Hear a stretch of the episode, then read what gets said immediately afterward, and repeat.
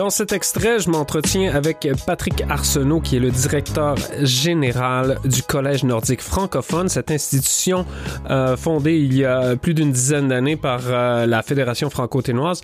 Le collège qui, qui, qui, est en pleine expansion, en plein essor, et euh, voici donc euh, l'entretien avec euh, Patrick Arsenault.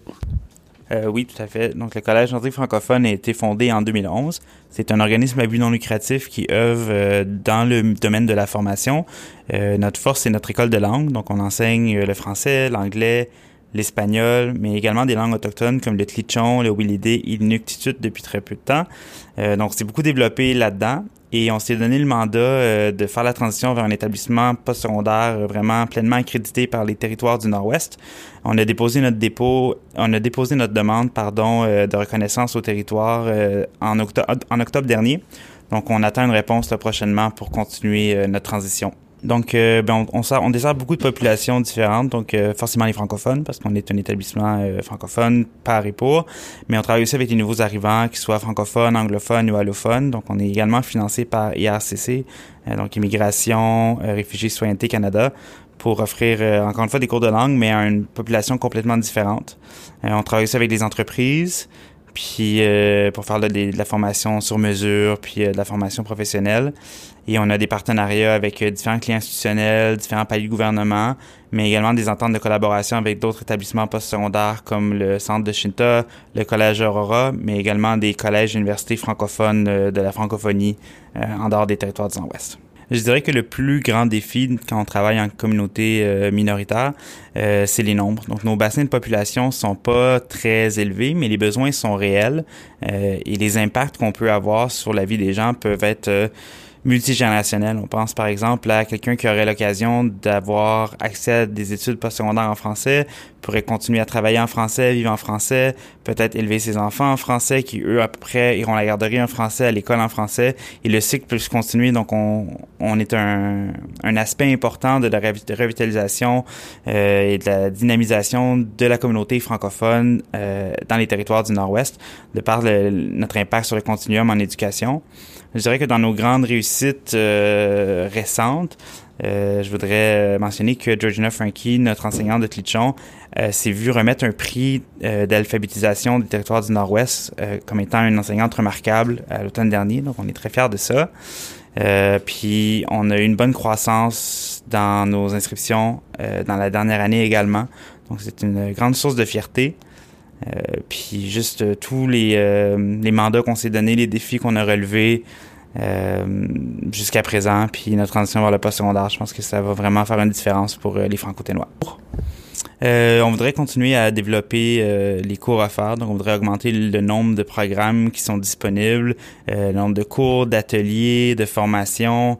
on voudrait travailler avec davantage d'employeurs dans les territoires du Nord-Ouest. On voudrait renforcer nos collaboration communautaire.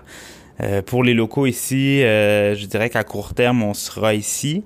Euh, à moyen terme, à long terme, ça pourrait être amené à changer dans le futur. Comme on a eu une énorme croissance, on pourrait se projeter là, à dire qu'éventuellement, il faudrait peut-être des locaux plus adaptés ou plus spacieux. Mais pour l'instant, on fait un bon usage de l'espace qu'on a et on est, on est bien content d'être en mesure de remplir nos salles de classe beaucoup plus qu'avant, puis d'avoir un bon achalandage. Oui, on, on, travaille avec le Collège de la Cité qui est basé à Ottawa, qui est euh, un de nos partenaires principaux là, pour le, la livraison de formation postsecondaire. On travaille également avec l'Université de l'Ontario français qui est basée à Toronto et l'Université de Hearst euh, qui est dans le nord de l'Ontario. Et du, du côté de l'ouest, on travaille avec le Collège d'éducation qui est en Colombie-Britannique. Exactement. Donc, on a entamé ces partenariats-là euh, à la base parce qu'on n'avait pas notre désignation du territoire. Donc, on n'était pas en mesure d'offrir des crédits ou des diplômes euh, nous-mêmes. Donc, on passait un, par leur programme qu'on était en mesure de livrer ici euh, dans nos locaux ou à distance avec leur aide. Là, comme on fait la transition puis qu'on va être en mesure d'offrir nous-mêmes nos propres diplômes et nos propres crédits, euh, la nature peut-être du partenariat va changer, mais les partenariats vont très certainement demeurer, euh, dans le sens qu'on a de très petites cohortes, comme j'ai mentionné, on n'aura pas des, des nombres là, importants d'étudiants, fort probablement. Donc, on pourra offrir peut-être une partie des formations ici sur place qu'on développera nous-mêmes, mais on a aussi accès euh, à ce qui existe déjà. Donc, on n'a pas besoin de réinventer la roue. Si on sait qu'il y a une formation qui est disponible avec le collège ST, qui peut être adaptée en ligne, mais peut-être que 50% des cours peuvent être suivis en ligne avec la ST, puis peut-être l'autre 50% et les stages peuvent être suivis ici ici à Yellowknife. Donc, ça nous permet de faire des économies d'échelle puis d'offrir des programmes qu'on serait peut-être pas en mesure d'offrir sinon parce qu'on n'aurait pas l'expertise sur place ou peut-être pas les nombres suffisants pour que ça soit rentable. Oui, je dirais, euh, de par les activités qu'on organise, les événements, les formations, euh, on rend aussi nos locaux disponibles euh, pour certains événements de la communauté francophone. Donc, il y a toujours un peu des francophones qui gravitent autour du collège, qui viennent ici pour leurs besoins de formation ou pour un événement qui est organisé. Donc, euh, on aime penser qu'on est au cœur de la communauté. On est un membre de la Fédération franco-ténoise, puis on essaie de collaborer avec les autres organismes francophones le plus souvent possible. On est aussi l'un des euh, fondateurs du Centre interculturel TNO, qui est un organisme bilingue qui travaille beaucoup avec les nouveaux arrivants euh, anglophones, mais, mais francophones également. Francophones. ben, on est fondé, on est un collège francophone fondé par des francophones pour des francophones à la base, mais on aime bien jouer ce rôle-là d'intermédiaires ou peut-être de centres de rassemblement où est-ce qu'on peut créer des liens entre les différentes cultures. Donc, euh, par exemple, les francophones sont venus nous voir à l'époque pour nous demander euh, si c'était possible de développer des cours de clichon euh, parce que les francophones qui étaient arrivés à Yellowknife étaient intéressés à apprendre cette langue autochtone-là.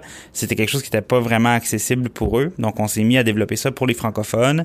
Après, ben, les autochtones ont pu en profiter également. Après, les anglophones ont commencé à s'inscrire. Puis finalement, ben, la communauté tout entière participe euh, à ces formations-là, puis viennent au collège.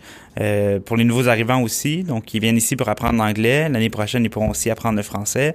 Donc, on est comme devenu ce point central-là où est-ce que des nouveaux arrivants, immigrants, euh, des anglophones qui veulent apprendre le français, des francophones qui veulent se former, des autochtones qui veulent revitaliser leur langue, évoluent dans le même milieu, cohabitent, euh, échangent, travaillent ensemble. Puis ça vraiment enrichi euh, de beaucoup, je pense, les expériences que les francophones peuvent vivre au Collège nordique. Grâce à cette entente, les euh, personnes autochtones sont en mesure de suivre les cours totalement gratuitement au Collège nordique, grâce au soutien du gouvernement de Lichon. On les aide aussi là, dans le développement de ressources pédagogiques pour l'apprentissage des langues, puis on travaille ensemble pour pour développer là, des outils pédagogiques. Puis on a également depuis peu une stagiaire qui enseigne avec nous, qui vient de la nation qui vient apprendre des compétences euh, d'enseignement des langues autochtones. Donc, on essaie aussi de, mettre des outils puis de développer des expertises euh, pour le Tlichon et euh, pour la revitalisation de la culture.